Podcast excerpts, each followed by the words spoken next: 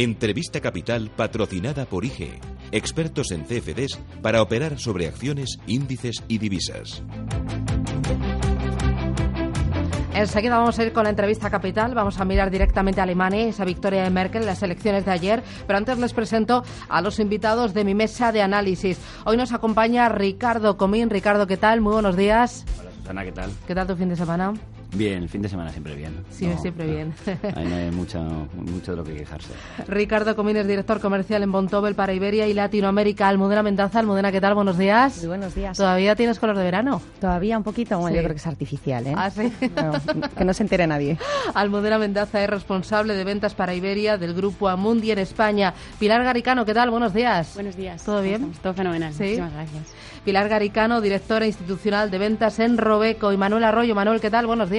Muy bien, buenos días. Hacía mucho que no te veía, ¿no? Ya. Sí. ya. Tú el Encantado eh, de eh, volver. el color del verano lo has perdido ya Pero totalmente. vamos, sí, no, ya, ya más que olvidado el verano.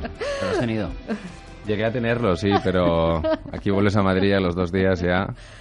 Bueno, Manuel Arroyo es director de inversiones de JP Morgan. Eh, enseguida vamos a analizar los mercados, pero antes eh, nos vamos a ir directamente a Alemania. Victoria ayer de Angela Merkel. Mit der, und das will ich noch hinzufügen, ist nach zwölf Jahren Regierungsverantwortung durch die Union, Union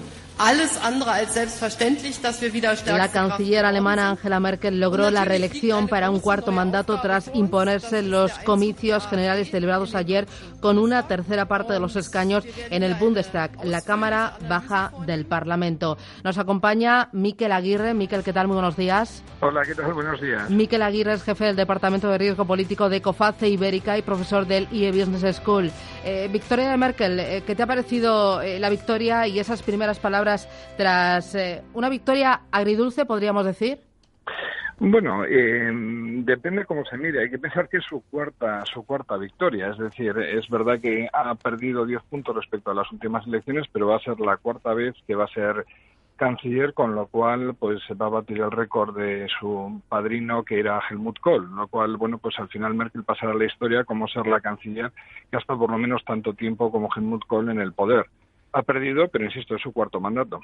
Eh, un cuarto mandato en el que tendrá que buscar aliados. Sí, bueno, lo único eh, está claro que, bueno, una reflexión que se puede hacer respecto a los partidos socialistas y los resultados que tienen. El SPD, el Partido Socialista Alemán, no ha sido diferente, ha tenido los peores resultados de su historia. Bueno, se habla de que fueron similares en los años 30, desde luego nefastos en los últimos 90 años. Y está claro que Schulz ha dicho que no quiere repetir lo que es la coalición de los últimos cuatro años, porque uno de los temas, eh, bueno, que, creemos nosotros es que eh, Merkel ha fagocitado muy bien todas las ideas propuestas por el Partido Socialista, como pueden ser el, el salario mínimo, que al final parecía una propuesta del CDU más que de el SPD y entonces bueno pues ellos han dicho que no quieren volver a repetir la gran coalición porque la verdad algo que no sé si algún día veremos por aquí pero debe ser un- unas elecciones en las que compiten dos partidos que han estado gobernando durante cuatro años eh, es un poco difícil no criticar a, a tu, a tu oponente como le ha pasado a Schulz con Merkel estos en esta última campaña electoral. Eh, la entrada de la extrema derecha en el Bundestag eh, va a darle muchos quebraderos de cabeza a Merkel. Mm, Bueno, por el resultado que han sacado, desde luego en Alemania hay que tener más de un 5% de, de los votos para poder tener representación electoral, lo han tenido, con lo cual eh, entran, pero quiero decir ahora mismo ella podría gobernar con los socialistas, que ya le han dicho que no lo van a hacer. Eh, la- luego tiene el Partido Liberal, que ha vuelto al Parlamento. Puede gobernar con el Partido Liberal y los Verdes, que sumarían 406 escaños de los 345 que le hacen falta. Eh, si al final logra hacer una coalición, no es fácil, logra hacer una coalición con, con liberales y, y con verdes, pues bueno, los eh, la alternativa para Alemania estará en el Parlamento, pero el, eh, el peso que va a tener las decisiones va a ser eh, ninguno. Y el aumento de la ultraderecha se entiende eh, por el descontento que hay en el país ante la crisis de los refugiados. Bueno, se, ha- se ha dicho bastante estas últimas semanas. Ha sido curioso que el 80% de los alemanes se, se declaran como de centro, ¿no? Y al final una de las cosas que ha sucedido es que Merkel lleva cuatro años y ha tratado eh, más de buscar el electorado hacia su izquierda. CDU, desde luego, que es un partido de centro-derecha, sí que ha buscado los votos del centro-izquierda. Desde luego, al SPD le ha tenido que quitar votos.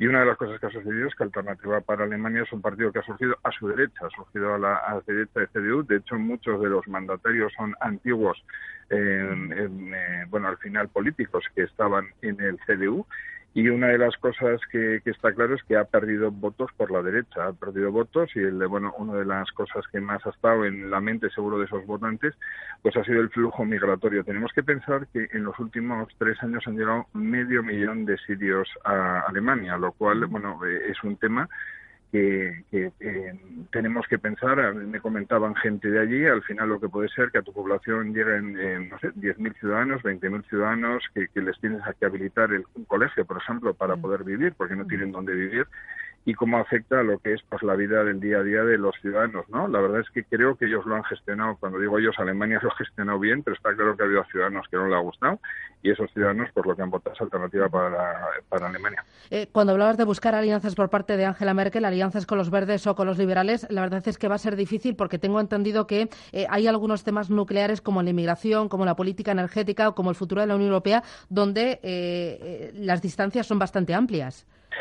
Bueno, eh, la verdad es que vamos a ver, el Partido Liberal es curioso porque desde el año 45 es el partido que más veces ha estado eh, gobernando en coalición, nunca ha sido evidentemente mayoritario, pero quiere decir que salvo la última legislatura que no llegaron a tener el 5% de representación, lo cual es sorprendente, digo sorprendente porque siempre había en este gobierno, yo creo que eh, es, sería bastante posible pensar que el CDU y el partido, al final, los liberales van, van a poder pactar.